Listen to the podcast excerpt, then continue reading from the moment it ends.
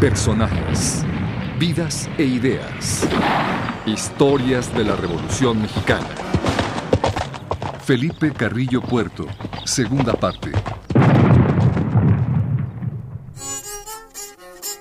En el año de 1922, Felipe Carrillo Puerto se convirtió en gobernador de Yucatán, su estado natal. Al rendir protesta, pronunció su primer discurso como gobernador en lengua maya, un indicador de sus preocupaciones y prioridades como primer mandatario de la entidad. Para su gobierno era muy importante hacer cumplir no solo la Constitución federal y local, sino también las resoluciones adoptadas en los congresos obreros celebrados con anterioridad. Muchos cambios importantes se realizaron en el Estado durante el gobierno de Carrillo Puerto. Se promulgaron leyes como la del trabajo, previsión social, expropiación y divorcio. Se crearon cooperativas y la Liga de Medianos y Pequeños Productores de Enequén. También promovió programas de control natal, fijó el salario mínimo e instituyó la educación racionalista en las escuelas. Fundó la Universidad Nacional del Sureste, la Escuela Vocacional de Artes y Oficios, la Academia de la Lengua Maya y tradujo, como lo había hecho antes con la Constitución de 1857, la Carta Magna promulgada en 1917. Además, durante su gobierno se eligió a la primera mujer regidora del país. Pero todas estas acciones que llevaron a Carrillo Puerto a ser muy popular entre las clases trabajadoras y desfavorecidas, le ganaron muchas enemistades entre quienes sostenían la economía y veían sus intereses continuamente afectados. En 1923 apoyó la candidatura presidencial de Calles.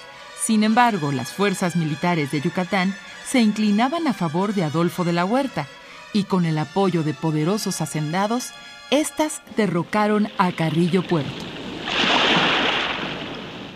Carrillo Puerto intentó embarcarse junto con tres de sus hermanos y seis amigos con rumbo a Nueva Orleans, en donde adquirirían armas para enfrentar esta situación, pero fueron interceptados y detenidos en diciembre de 1923 en la isla de Holbox, Quintana Roo. Felipe Carrillo Puerto fue trasladado a Mérida, encarcelado y enjuiciado. Decidido a no pedir perdón o implorar por su vida por considerarlo indigno de un gobernador, Carrillo Puerto, sus tres hermanos y nueve de sus colaboradores más cercanos fueron sacados de la penitenciaría Juárez, amarrados de dos en dos e introducidos en camiones.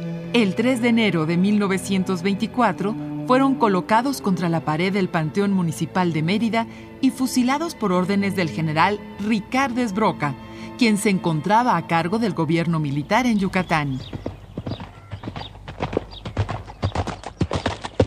En 1927 el Congreso local declaró a Felipe Carrillo Puerto benemérito del Estado.